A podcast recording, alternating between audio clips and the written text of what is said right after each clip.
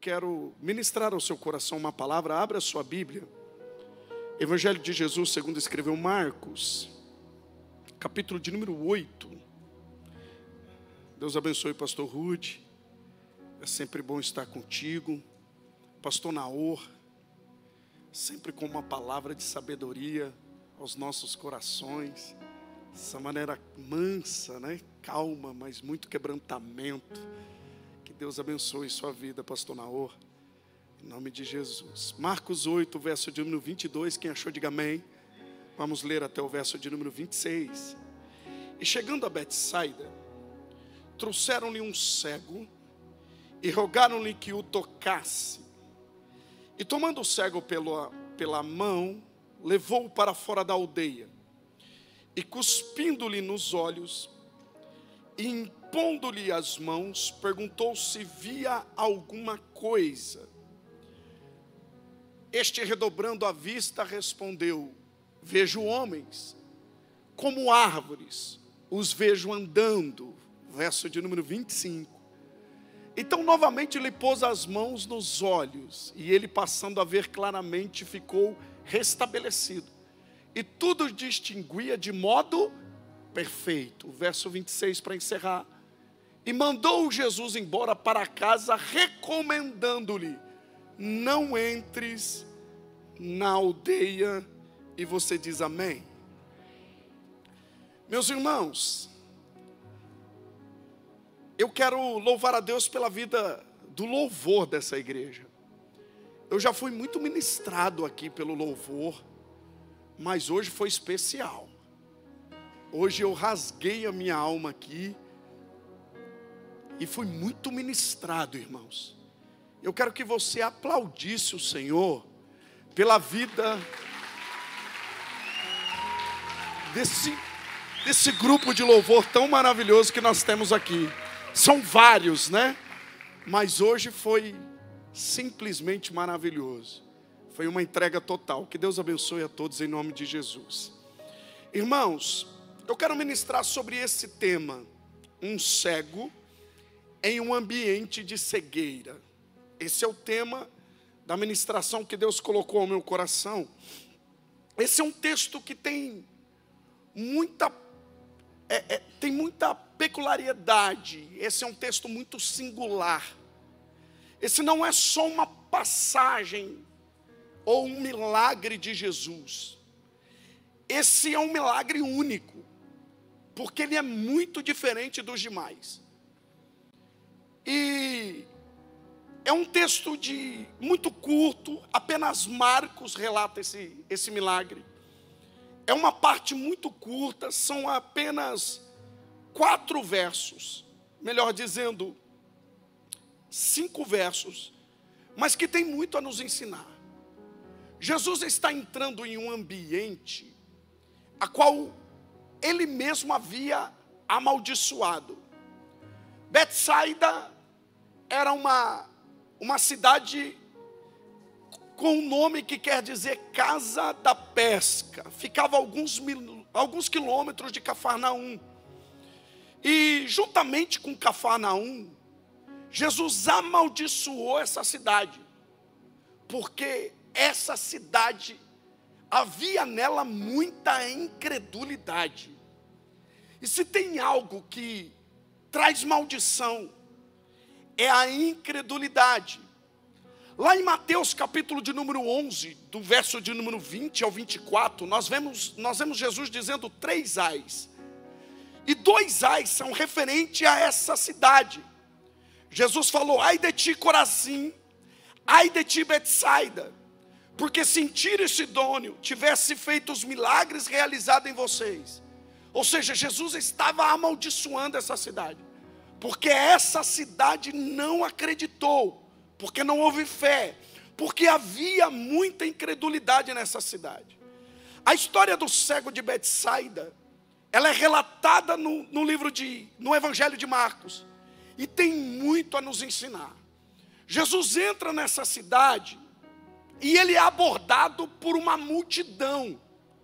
O texto começa dizendo, a narrativa começa dizendo que essa multidão traz a ele um cego. E eles rogam para que Jesus curasse esse cego.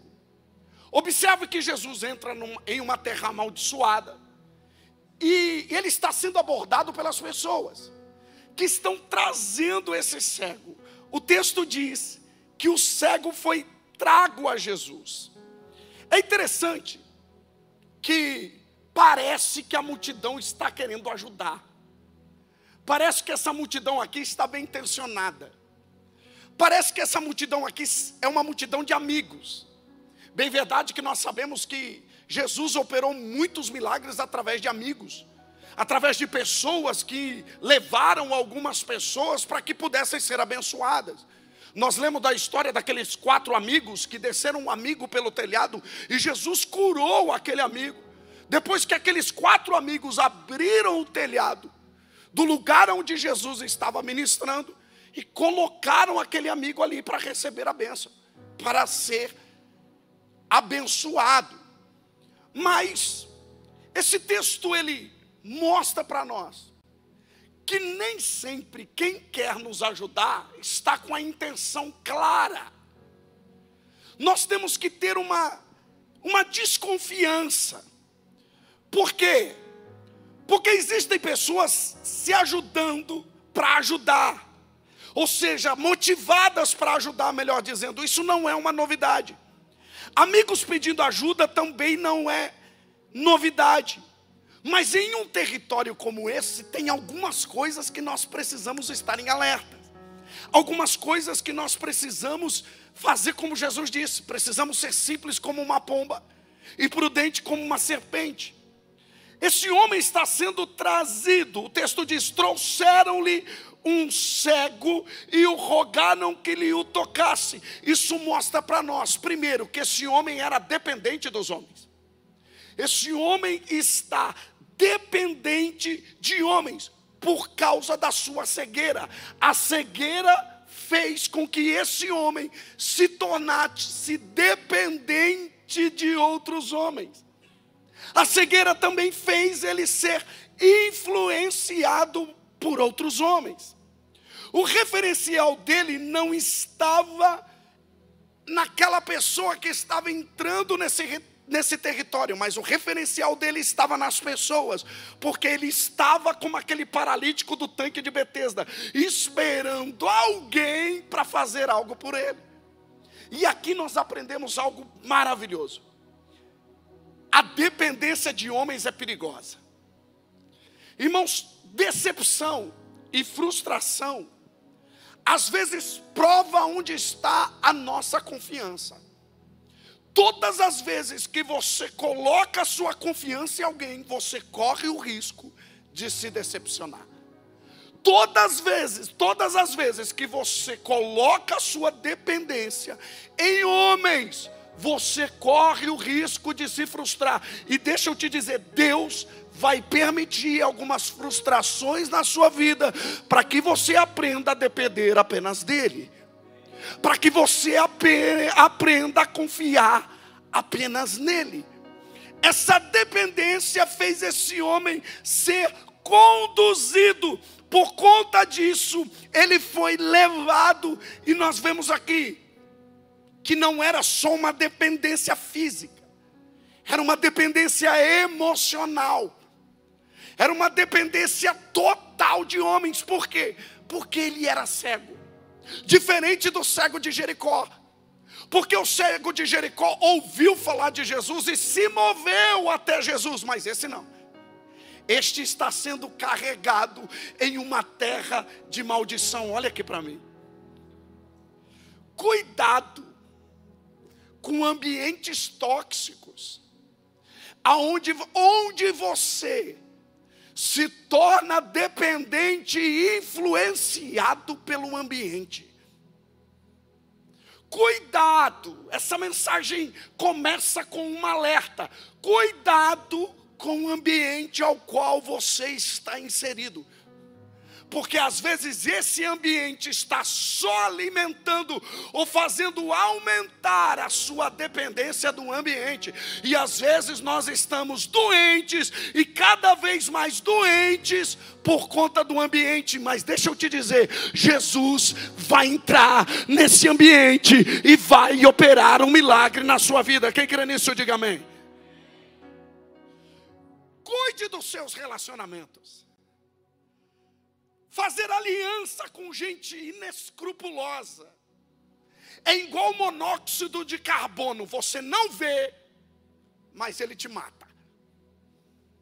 Você não vê, mas aquilo está te matando. Você não enxerga, mas aquilo está acabando com você. Isso aqui mostra para nós e revela o quão o ambiente pode nos adoecer. E detalhe, quando Jesus fez o milagre, no final desse texto, você observa, Jesus disse para ele: não volte para esse lugar. Porque olha aqui, irmãos, tem lugares que Deus vai dizer para você: fica, que eu vou te usar. Mas tem lugares que Deus vai dizer: vaza. Tem lugares que Deus vai dizer: aqui não é lugar para você. É esse entendimento que nós precisamos ter. Porque em Gadara, apesar de ser também um ambiente inóspito, Jesus fez com que o gadareno ficasse lá, mas para esse cego, Jesus disse: não volta, não volte. Essa movimentação que nós precisamos ter entendimento, e para nós termos entendimento dessa movimentação, nós precisamos ter visão. Porque gente cega não entende isso. Às vezes Deus está dizendo fica e ele quer sair. Às vezes Deus está dizendo sai e ele quer ficar. Para cada um, Deus tem uma movimentação específica. Para cada um, Deus tem um querer, um efetuar, uma equação. Eu não sei se você está entendendo o que eu estou dizendo. Existem lugares que Deus vai dizer para você: sai daí. O primeiro ensinamento que eu aprendo nesse texto é que existe um ambiente inóspito, um ambiente tóxico. Segundo ensinamento é que o homem foi trago a Jesus. E Jesus, ao invés de operar o milagre, tira o homem do lugar. Ao invés de Jesus curar ele dentro do ambiente, Jesus arranca ele do ambiente. Jesus conduz ele para fora da aldeia. E aqui eu quero parar um pouquinho com você para meditar.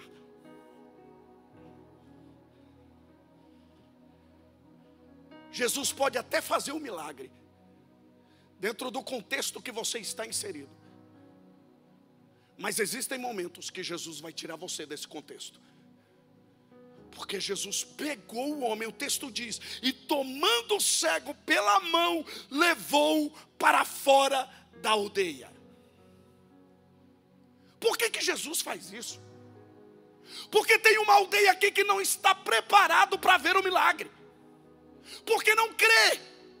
A própria aldeia, os próprios aldeões daquele lugar não acreditava no milagre, estava levando ele para receber o milagre. Como que eu vou receber o milagre se eu não acredito?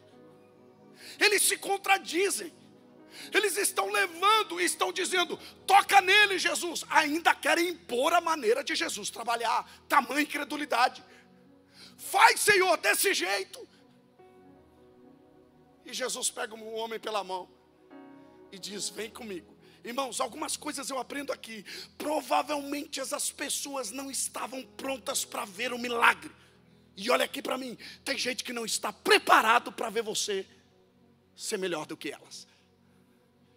Tem gente que está te ajudando, mas não está preparado para ver você ser abençoado.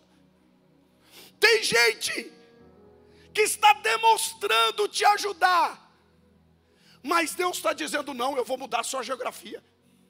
Eu vou tirar você desse contexto.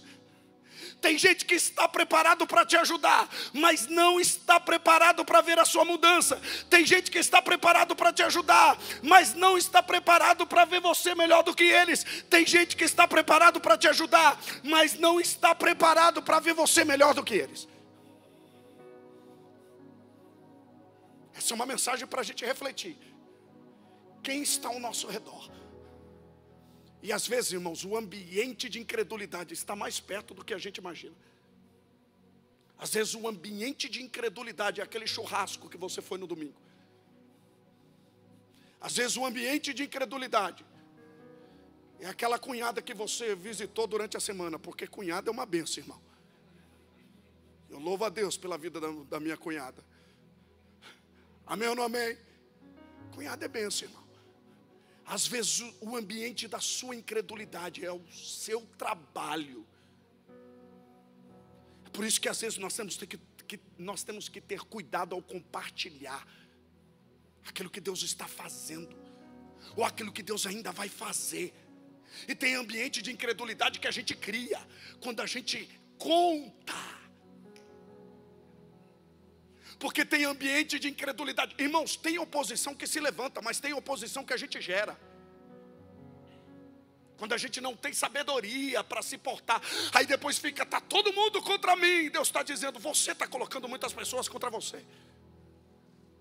Neemias, quando foi reconstruir os muros, se deparou com uma, uma oposição grande, mas ele tomou todo o cuidado. A Bíblia diz que ele entrou na cidade à noite com poucos homens e, e levando somente os animais, tomando cuidado. Neemias teve o cuidado para entrar na cidade. Neemias teve cuidado com quem ele levava. E Neemias teve cuidado para não chamar atenção. Às vezes a gente está chamando atenção demais. Às vezes nós estamos, é, é, a nossa santidade está chamando atenção demais. Às vezes as nossas palavras estão tá fazendo se levantar uma oposição. Às vezes o nosso desejo de ostentação está fazendo com que se levante uma oposição que não precisa, não necessita.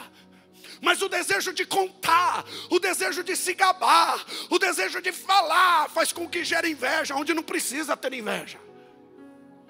E a gente faz com que se levante um, um ambiente de incredulidade, de oposição. De, no, irmãos, tem barreiras que nós mesmos criamos Faz sentido para você o que eu estou dizendo? Irmãos, olha aqui.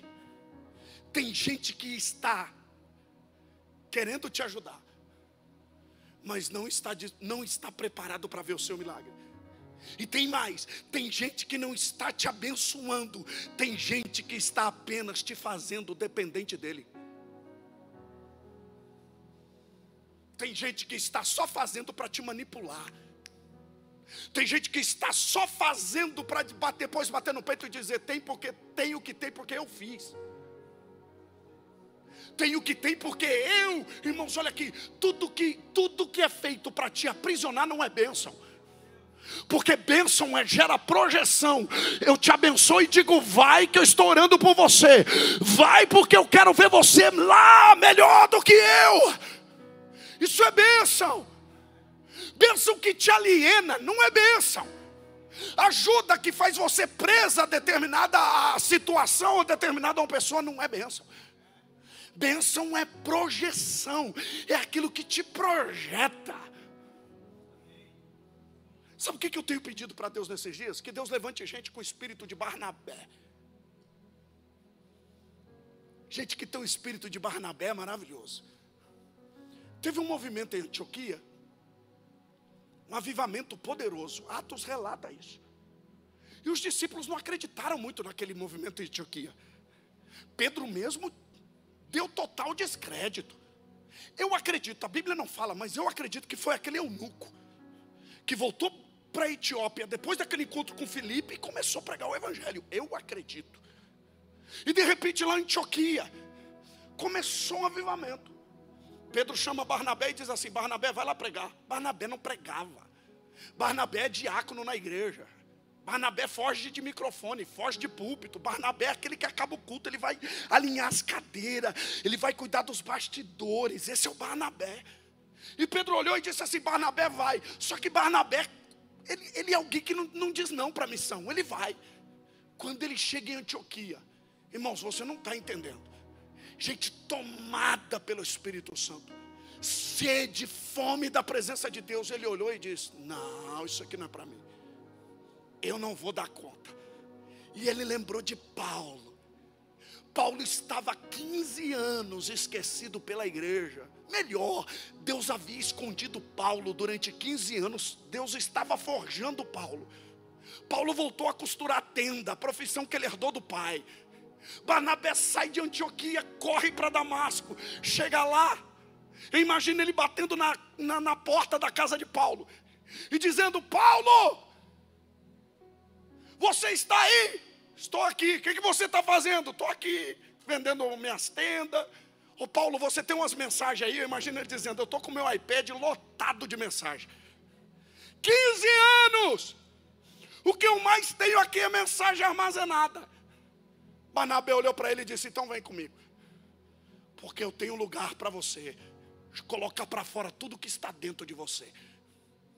Irmãos, quando chegaram em Antioquia, a Bíblia diz que Barnabé e Paulo ficaram lá durante um ano. E o evangelho só cresceu. Por quê? Porque Barnabé sabia o seu lugar. Porque Barnabé sabia o que não foi chamado para fazer. Porque Barnabé não tinha dificuldade de sentar e projetar pessoas, de dizer: Não, eu acredito que Deus pode te usar mais do que eu, eu acredito que você pode ir mais longe do que eu, eu acredito no que você carrega, eu acredito no que Deus te depositou em você. Deus vai levantar nesses, nesses dias pessoas com o espírito de Barnabé, cai por terra todo espírito de competição, de uma competitividade que não leva a lugar nenhum. Fulano prega mais, canta mais, não, nós somos únicos únicos no reino de Deus, e quando nos unimos, a obra cresce, o evangelho expande, faz com força que ele merece. Tudo que Deus te dá, te projeta, não te aliena. Isso é poderoso. Irmãos, olha aqui. A Bíblia diz, verso de número 23, projeta para mim Marcos 23, Marcos 8, verso 23. Marcos 8, Marcos 8 e 23. Olha que poderoso esse movimento que Jesus faz. A Bíblia diz que tomando o cego pela mão, o levou para fora da, da aldeia. É interessante que a multidão trouxe, mas Jesus levou. A multidão traz, e Jesus disse: Não, eu vou te levar para um outro nível eu vou fazer você caminhar para frente. Eu vou te levar. E, que, e, o que Jesus faz? Jesus o pega pela mão. Isso aqui é significativo por demais. Irmãos, é o único milagre na Bíblia que Jesus pega na mão de alguém para caminhar com ele. É o único relato, pastor Júlio, você acredita que os discípulos andavam de, mão dada, de mãos dadas com Jesus? Eu acredito, mas não tem relatado. Mas relato, relato mesmo, de alguém que caminhou com Jesus, segurado nas mãos dele, foi esse cego. Porque Jesus pega pelas mãos e diz: Vem comigo, vamos andar junto. Jesus, uma pergunta: Jesus poderia ter feito um milagre no momento que essa multidão trouxe, sim ou não? Jesus não poderia ter feito um milagre sem ter tirado ele da aldeia, sim ou não? Por que, que Jesus pega pela mão? Irmãos, olha aqui para mim. Tudo que um cego busca é segurança. Tudo que um cego precisa, cego por si só, é inseguro. Ele, ele, procura, ele procura sempre o quê? De alguma base de sustentação que lhe dê segurança. E o que Jesus está fazendo aqui? Segurando nas mãos. Quando eu li esse texto essa tarde, sabe o que, que eu entendi? Lembra quando você era menorzinho, dia das crianças? Que você segurava na mão do papai e da mamãe para atravessar a rua? O que, que você estava querendo? Segurança. A ponte da amizade, deixa eu te falar, eu morria de medo daquele negócio. Eu sonhei várias vezes com aquilo desabando. E eu falava para meu pai, eu tinha dois medos em Foz do Iguaçu, a Itaipu e a ponte da amizade comigo lá em cima. Irmãos, a minha infância foi traumatizada por essas conversas. E isso na escola, quem estudava na época, hoje, hoje em dia tranquilo, mas naquela época, Gente, aí eu ficava, pai, se Itaipu romper, será que a água chega aqui? E meu pai falava, nós vai é tudo embora. Leva nós tudo. E detalhe, eu moro na Vila C, mais perto ainda, irmão. Você que está lá em Três Lagoas, o pastor Rude que estava lá em Três Lagoas, até a água chegar dava tempo. Você morava na Vila C, então nós ia, tinha ido junto. Ponte da amizade, eu, irmãos, eu era traumatizado, eu não andava nem desse lado, eu andava do outro. Mas sabe o que, eu fazia quando eu passava lá com meu pai? Porque eu acreditava que se eu estivesse segurando na mão dele a ponte, irmão, não tinha nada a ver. Mas na minha mente de criança, não desaba, porque meu pai está comigo.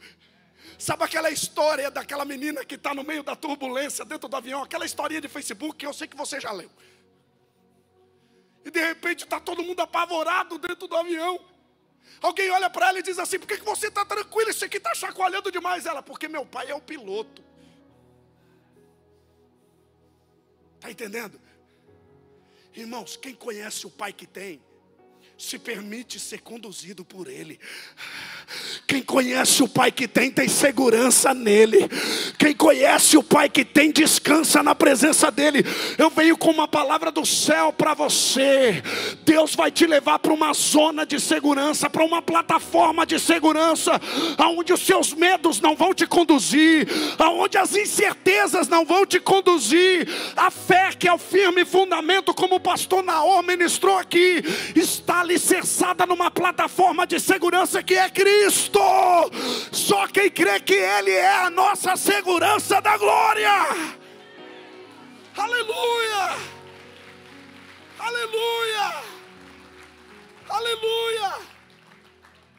Oh glória! E nós estamos vivendo isso, irmãos. Momento de incertezas. Eu vou falar. Está com medo do comunismo? Está com medo do socialismo? Está com medo da extrema direita, da extrema esquerda? Está com medo de alguma ideologia? Descansa. Quem está sentado no trono dos céus tem um livro na palma da mão. E esse livro está na mão dele, e ele rege o curso da história. Deus está dizendo para você: descansa descansa. Em meio às incertezas, ele pega a mão do cego e diz assim: calma. Deus está dizendo para a igreja: calma. Irmãos, eu fui pregar no Uruguai com uma igreja que estava sofrendo por conta de um juiz que resolveu perseguir a igreja. E antes de eu subir no púlpito, eu estava no escritório com o pastor, e o pastor olhou para mim e disse assim: Pastor Júlio, aqui nós estamos correndo um risco muito grande. Lacraram a igreja uns dias atrás e nós ficamos duas semanas com a igreja fechada, com o templo fechado. Porque tem um juiz aí que está perseguindo a gente. Estão lacrando várias igrejas e nós passamos por isso. E ele falou para mim: Você vai subir e pregar. E se você vê muita gente na porta, é porque um oficial de justiça veio lacrar a igreja, porque a gente está fazendo os cultos assim. Irmãos, a igreja lotada e um povo sedento. Porque se tem alguém, se tem algo que aumenta o nível de sede e fome, é a perseguição. Se tem algo que fundamenta pilares da igreja, é a perseguição. E a perseguição não parou a igreja. O Coliseu não parou a igreja. Nero e Roma não parou a igreja. A igreja está nas mãos do Senhor. Ele vela por ela e ele diz: as portas do inferno não prevalecem calma, vai ficar tudo bem. Billy Graham disse: Eu acredito que vai ficar tudo bem. Por quê? Porque eu li o último capítulo da Bíblia. O final nós já conhecemos, então por que estamos com medo da história?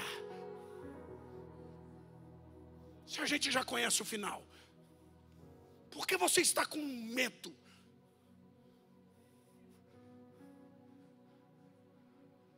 A pergunta não é essa. A pergunta é: você está disposto a morrer por ele? A pergunta é: que nível de evangelho você vive?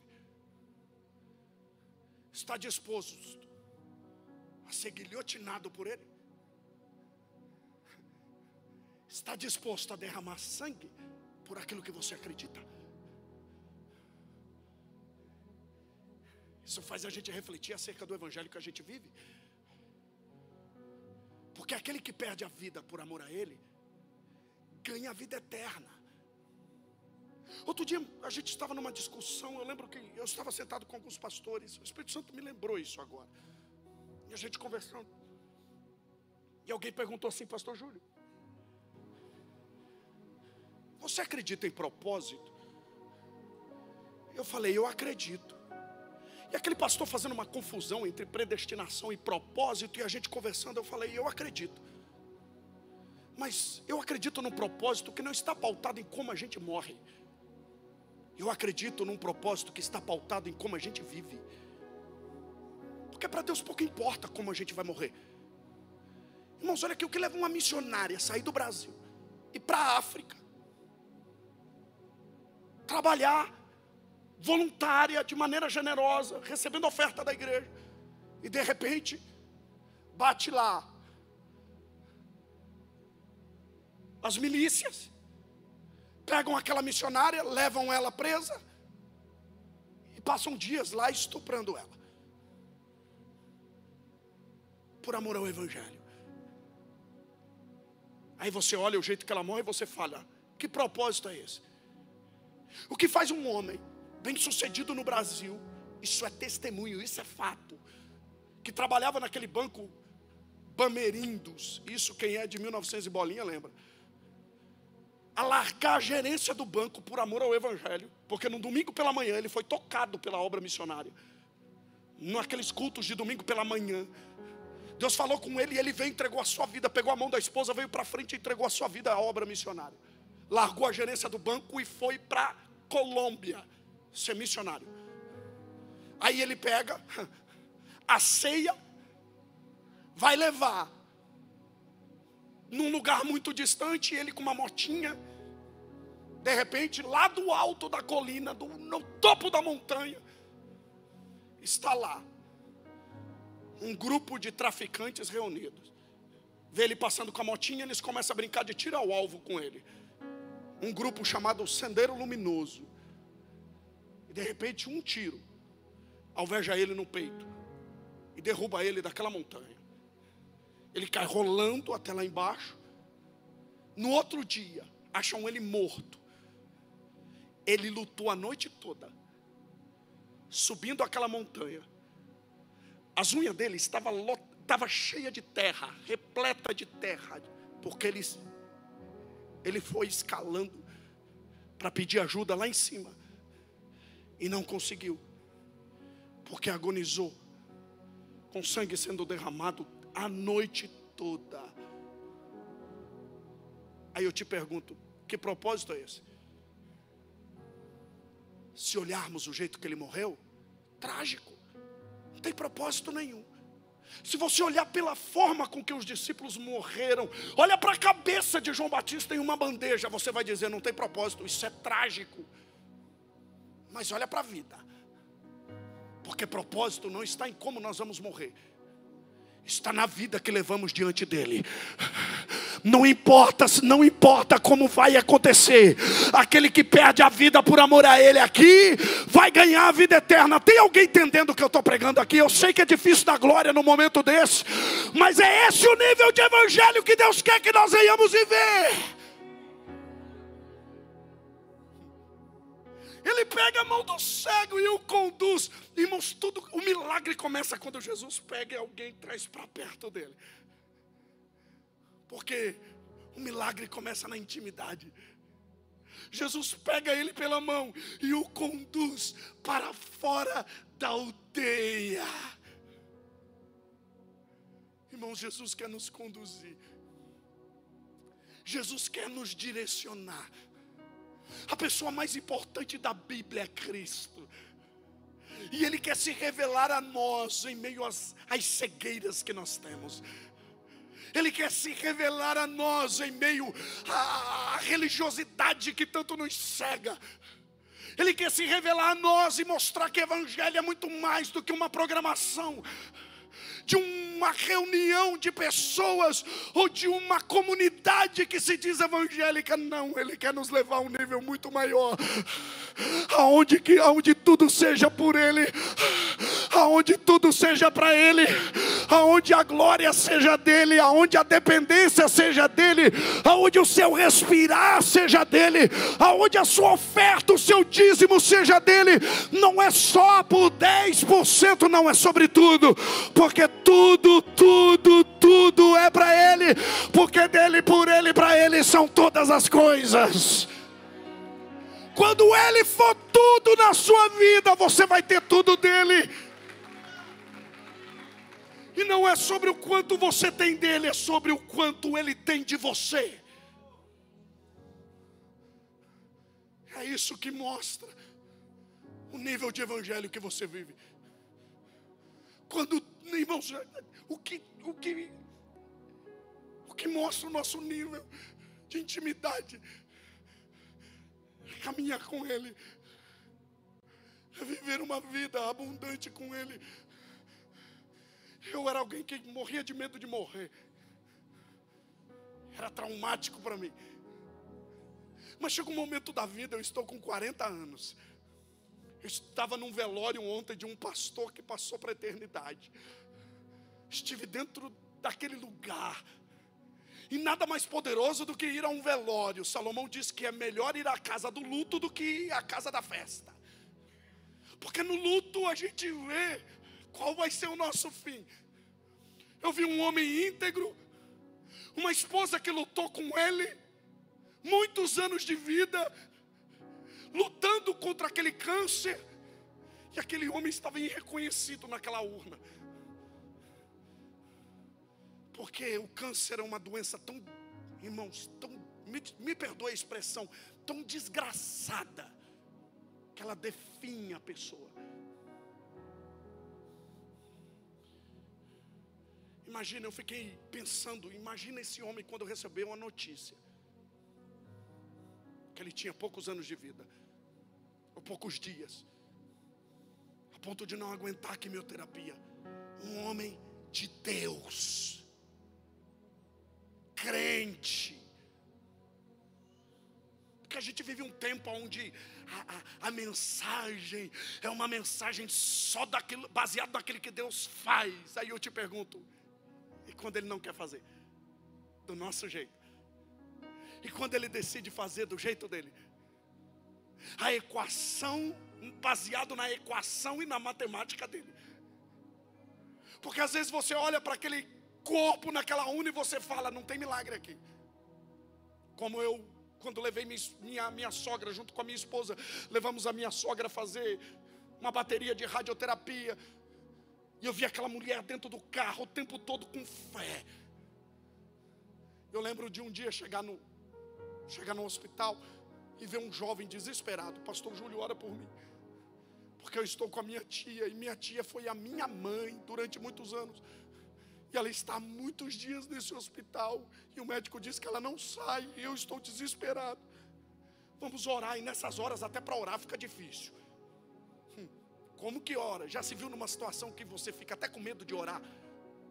Você fica até com medo de dizer, Deus vai fazer. Aí na, aí na sua mente você duvida. Você fala, será? a ponto de não tem palavras. Os médicos desenganaram e a pessoa está apegada ao único recurso que ela tem, a fé. Eu orei com ele, abracei ele. Na outra semana voltei com a minha sogra para fazer radioterapia e eu encontrei ele desesperado. A, a, tia dele tinha acabado de falecer.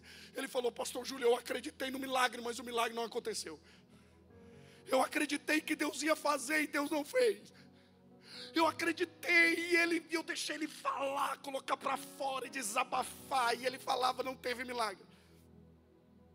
De repente o Espírito Santo diz para mim: observe, que ele vai começar a falar dos milagres.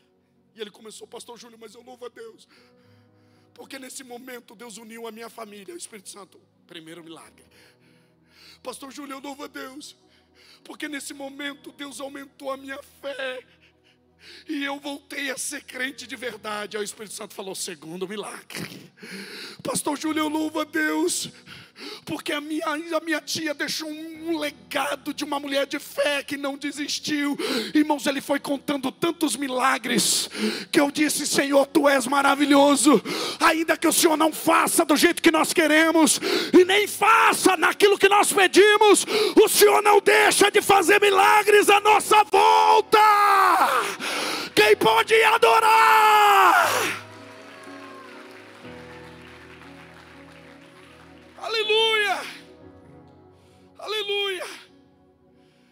Maravilhoso ver Jesus conduzindo. A Bíblia diz que Jesus o levou.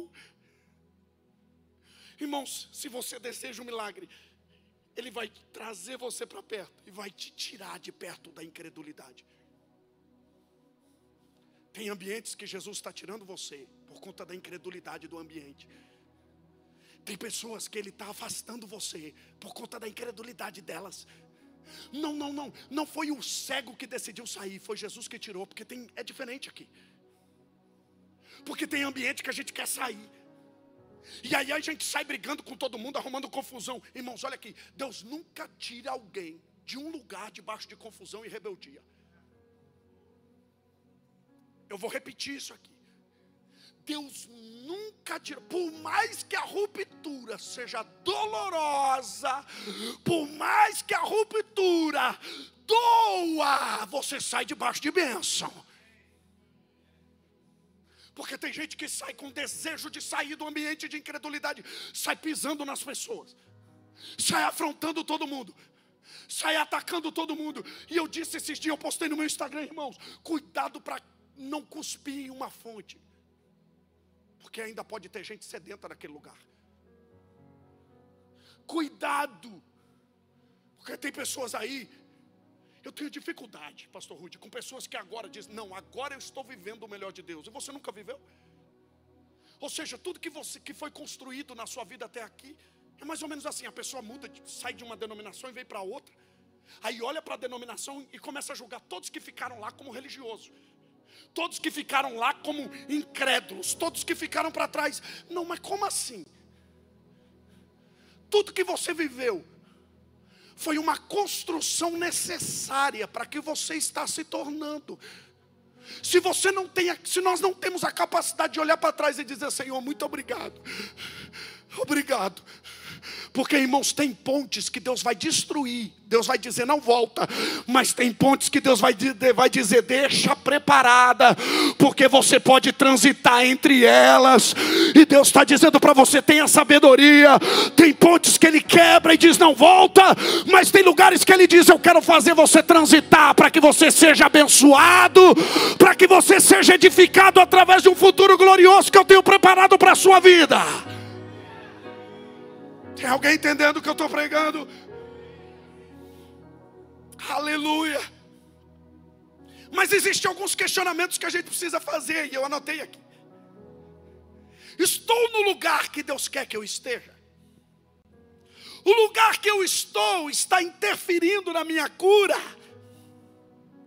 O lugar que eu estou está contribuindo para o meu crescimento?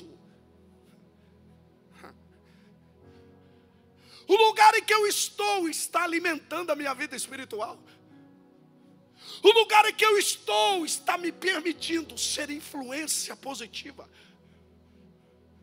O lugar em que eu estou está minando a minha fé em Deus. São perguntas e questionamentos que nós temos que fazer. Mas quando Jesus pega aquele cego, Jesus tira ele, passeia com ele, e agora Jesus vai fazer algo que ainda não tinha feito. Observe, projeta para mim, Marcos capítulo de número 8, verso de número 23, a parte B. E cuspindo nos olhos, ou seja, aplicando-lhe saliva aos olhos, e impondo-lhe as mãos. Essa é a primeira vez que Jesus vai fazer isso. Jesus usou saliva em três ocasiões. no cego de nascença, quando Jesus ele, ele cuspiu na terra, fez um lodo e passou nos olhos daquele cego. Quando o surdo, que falava com dificuldade lá de Marcos 7, Jesus colocou o dedo em seus ouvidos, cuspiu, tocou a sua língua e olhou para o céu e disse: Efatá, abre-te. E com o cego de Betsaida. Talvez você olhe para isso, e, diz, e, diz, e diga assim: Pastor, essa é uma atitude deplorável. Jesus cuspindo no cego. Só que Jesus não está cuspindo no cego. Jesus está cuspindo na doença. E quando Deus me deu esse entendimento, ah, fez toda a diferença. É como se Jesus estivesse reduzindo aquela enfermidade a nada. É como se Jesus estivesse afrontando aquela enfermidade. Jesus cuspiu nos olhos e tem e é algo interessante aqui, porque a gente começa a estudar. E quem é estudioso da Bíblia ama fazer isso. O Talmud diz. Isso, isso fala sobre a cultura judaica. Eles acreditavam que o primogênito, a saliva do primogênito, tinha poder de cura. Olha que interessante. A saliva do primogênito era usada como um, uma espécie de, de, de objeto de fé, para que houvesse cura nos demais familiares. Pegava-se a saliva do primogênito, não faça isso não, irmão. Eu estou te falando de cultura da época, a título de conhecimento.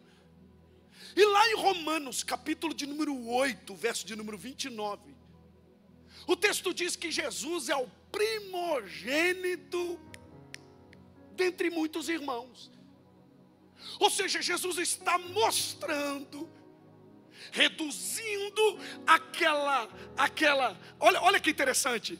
Por quantos que de antemão conheceu, também os predestinou para serem conformes à imagem do seu filho, a fim de que ele seja o primogênito entre muitos irmãos. Jesus está revelando para aquela doença quem ele era. Jesus está mostrando para aquelas impossibilidades daquele cego a possibilidade que havia nele. Se tem algo que a gente tem que voltar a crer é em milagre.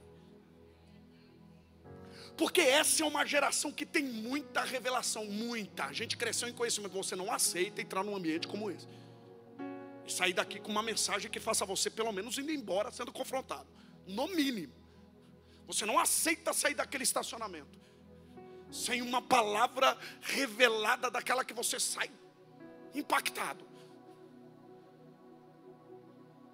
Mas por que, que a gente não entra no ambiente mais dizendo, Senhor, eu quero ver o Senhor curar cego. Eu quero ver paralítico andar. Os nossos pais oravam.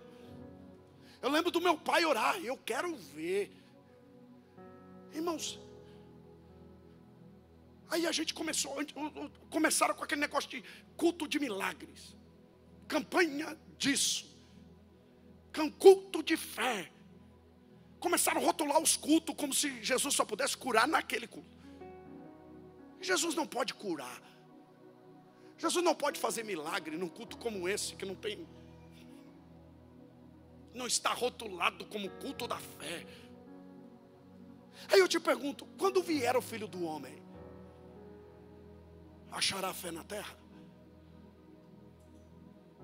Por que, que a gente não crê mais em cura?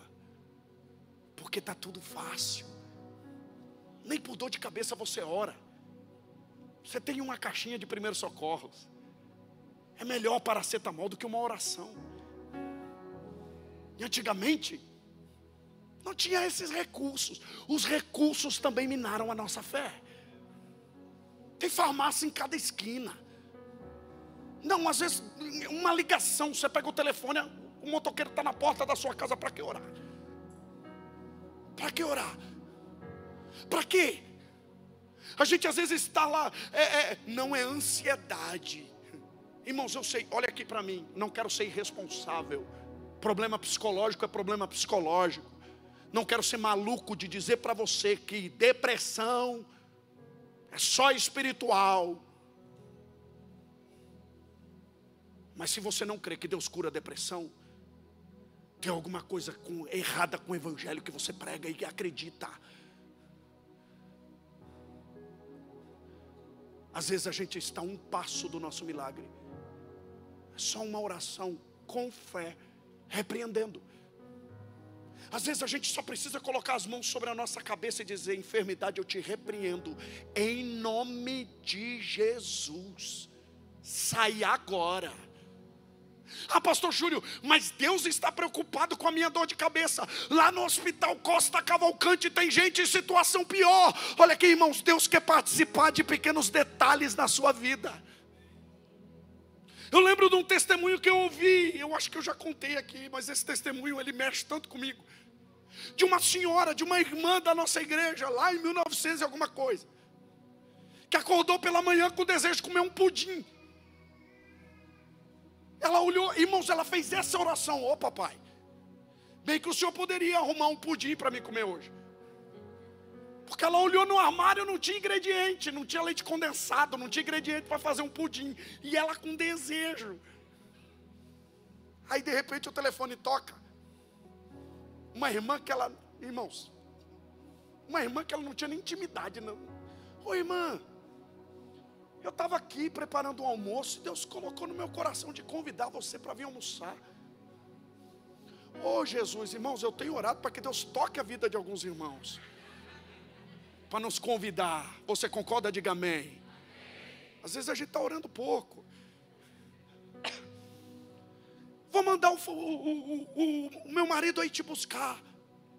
E aquela irmã cuidava de um, de um netinho dentro de casa foi lá, preparou netinho bonitinho e foi almoçar. Comeu aquela comida maravilhosa, aquela comunhão na hora da sobremesa. O que é que tinha? As lágrimas da irmã. Eu lembro de estar no culto no domingo à noite. A irmã pediu a oportunidade para contar um testemunho desse.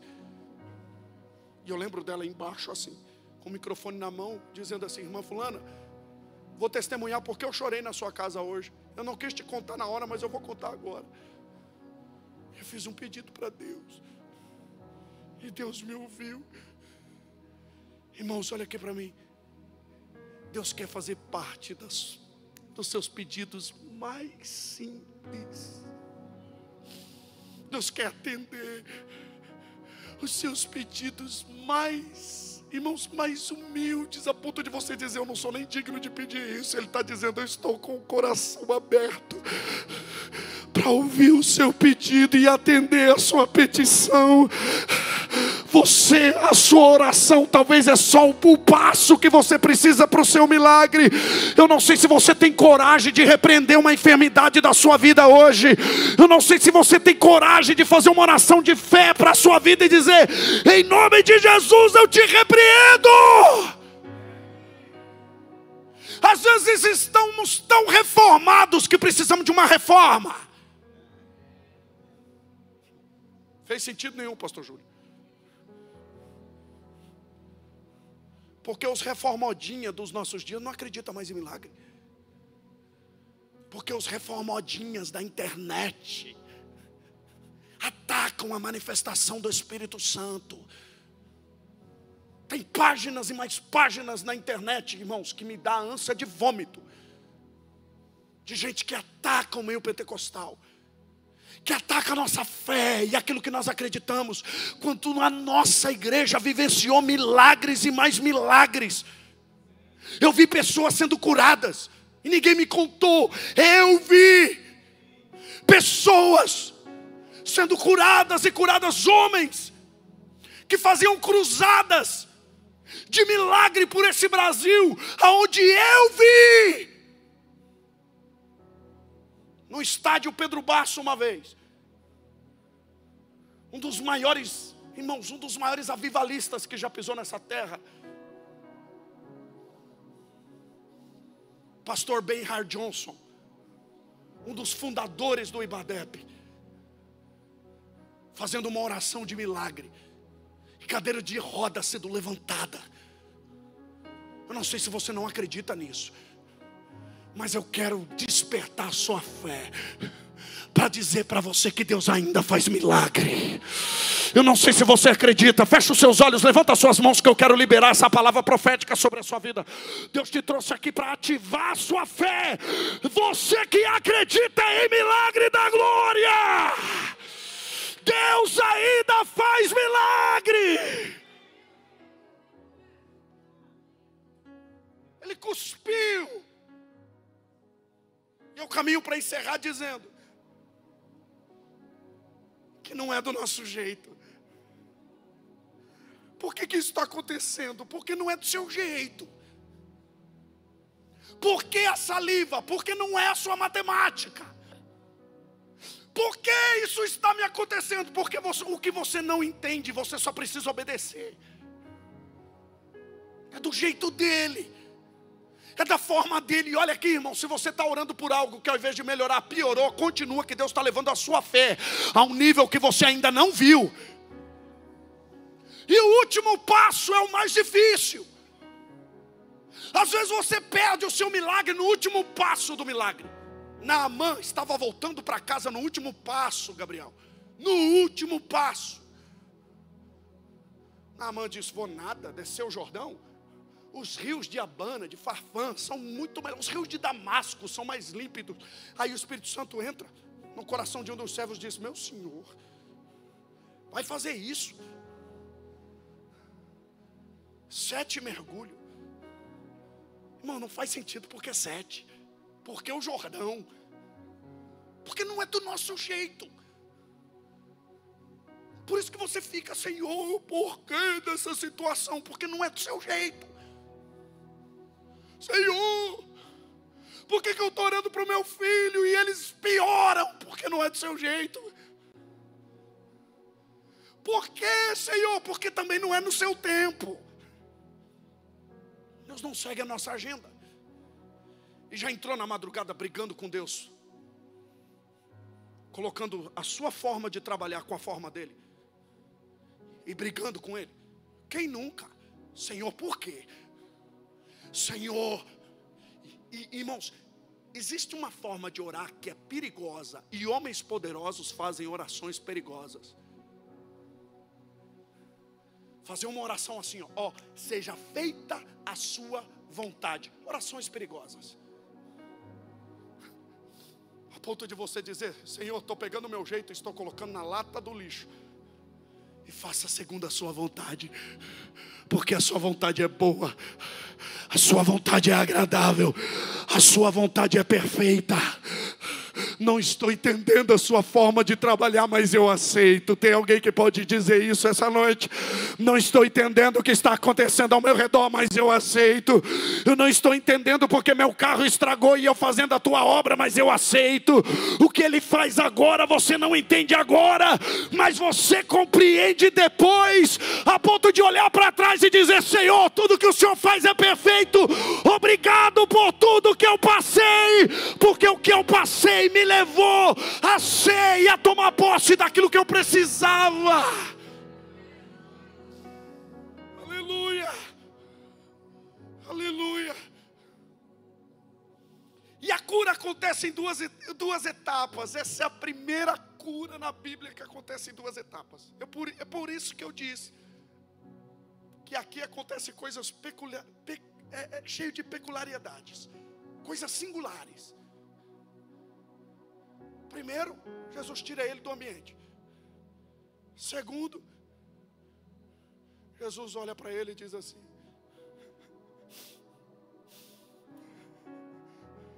Você está preparado para receber esse milagre? Então me permita fazer do meu jeito. Jesus olha para ele, no verso de número 23, a parte B, perguntou-lhe: Você vê alguma coisa? 24: E ele levantando os olhos disse: Vejo homens como árvores. Se ele estava vendo os homens como árvores, isso prova que ele não era cego de nascença. Porque se ele está vendo homens como árvores, isso mostra que ele já tinha visto árvores. Não era a primeira vez. Eu vejo os homens como árvores. visão ainda não está perfeita. Milagres em etapas, ou seja, processo de milagre. Jesus não poderia ter feito de maneira instantânea. Jesus não poderia ter feito na aldeia. Aí Jesus faz e faz por etapas. Por que será? Olha Jesus trabalhando nele. O que, que você vê? Eu vejo homens como árvores e os vejo andando. Ele está olhando os homens como árvore. Árvore fala de sombra, árvore fala de fruto. Sabe o que, que ele está vendo? Necessidade, dependência de homens. Recebeu parte da cura, mas ainda está com a visão errada. Conhece alguém assim? Ainda está com a dependência em lugar errado. Irmão, tem gente que aceitou Jesus há 30 anos e ainda está com a visão errada. Tem gente que está com uma vida dentro da igreja e ainda está com a visão errada, porque está vendo os homens como objetos, está vendo os homens como árvores. Mas espera aí. Já teve alguma etapa da sua vida que você olhou os homens como recurso de algo que você precisava? Já teve alguma etapa da sua vida que você viu os homens como alguém ou como algo que viesse suprir uma necessidade, uma carência? Cuidado com esse negócio de carência. Cuidado com esse negócio de carência. Cuidado com a necessidade. Esaú, pautado numa necessidade, negociou algo cansado, negociou uma bênção porque estava com fome. Cuidado com a necessidade, porque a necessidade faz você tomar decisões erradas. Quando você mais precisa de algo, Satanás pode te oferecer uma bandeja e dizer: pega. E ele trabalha também na nossa necessidade. Mas quando a gente está pautado num propósito, a nossa visão se torna perfeita. Olha o, o, o verso seguinte, coloca para mim, o verso de número 25. Então, novamente, ele pôs as mãos nos olhos, e Jesus ainda insiste. Jesus poderia ter abandonado ele com a visão é, é, é, imperfeita. Jesus, não, tudo que Jesus faz é. Tudo que ele faz é completo, é perfeito. Aquele que começou a boa obra, ele termina. Ele é o alfa, aquele que começa, ele é o ômega, aquele que ele conclui. Se aquele, aquele que conclui, se tem uma obra na sua vida que ainda não está completa, Deus está dizendo para você que vai completar. Então, novamente, ele pôs as mãos nos olhos, e ele passando a ver agora como?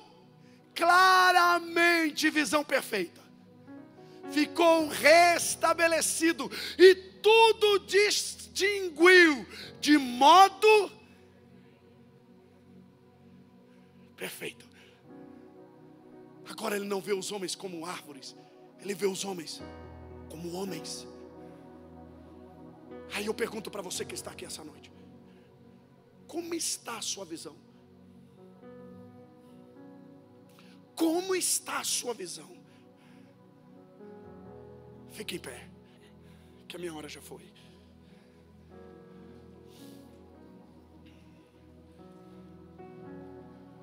Como está a sua visão? Como está a sua visão? Porque alguém com a visão perfeita não pode voltar para a aldeia dos cegos. Porque se você tiver com a visão perfeita na aldeia dos cegos, você vai ficar cego. Porque aquela aldeia era uma aldeia de gente que não acreditava em nada, Jesus olhou para ele e disse assim: Vai para casa. Por que, que Jesus falou vai para casa e não vá para a aldeia? Porque a aldeia não era a casa dele. Gente cega sempre visita lugares que não condiz com a sua casa. Ah, irmão, se você entendesse o que eu estou pregando aqui essa noite. Talvez para alguns aqui, pastor Júlio, essa mensagem me edificou. Mas para alguém aqui essa noite é posicionamento. Deus está posicionando você no lugar certo. Existem lugares que Deus vai dizer para você: não vale a pena ficar. vai para casa. Vai para sua casa e não volte para a aldeia. Porque é gente curada. Irmãos, olha aqui, já reparou que tem ambiente que não faz mais sentido você visitar? Porque a sua visão foi restaurada. A aldeia perde o sentido, Bruno. A roda de cerveja perde o sentido. Você já reparou? Não, irmão, não foi nenhum religioso que te impôs que você não deve fazer isso. Não foi, não foi, não foi uma regra, uma doutrina, uma disciplina da igreja, usos e costumes. Não, não, não. Foi o Espírito Santo que falou para você não faça. Já reparou que tem coisas que Deus vai dizer para você não faça? Tem umas dancinhas do TikTok que você até ensaiou. Mas papai diz para você: não, não, não, você não pode. Tem roupa que você achou bonita nas irmãs. Você colocou, papai diz: não, tem nada a ver com você, filha, você é a única. Não, não, não, tem coisa que você não vai fazer. Não tem coisa que você não vai perguntar. Pode ou não pode? Não, tem coisa que o Espírito Santo pediu para você. Fulano pode fazer, mas você não pode. Por quê? Porque é um pedido que ele fez para você é para você. E eu posso testemunhar isso. Irmãos, que pecado tem jogar um futebolzinho no fim de semana? Nenhum. Mas para mim, eu levava bola, colete. Todo mês eu tinha uma chuteira nova. Aí um dia eu fui jogar. Dei uma dividida no irmão lá, que foi feio o negócio. Irmão, a gente quase saiu nas vias de fato.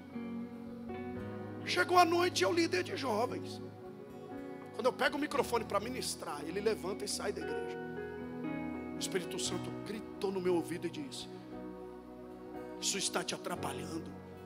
Isso é pedra de tropeço. Você não sabe lidar com isso. E eu arranco isso da sua vida hoje. Está aqui minha esposa, ela é testemunha disso. Qual o problema jogar futebol? Nenhum, mas para mim era. Por quê? Porque aquilo estava atrapalhando o ministério que Deus me confiou. E quando o pastor Naor fala de renúncia, é porque todo homem de Deus é um homem de renúncia. Tem coisa que não é pecado, mas ele não vai deixar você fazer. Porque pregar renúncia de pecado a gente prega. Agora eu quero ver renunciar coisas que muita gente pode fazer e Deus vai olhar para você e dizer: Você não pode. Mas quando Ele pedir isso para você, tenha certeza. É que o lugar que Ele vai te colocar é um lugar de excelência.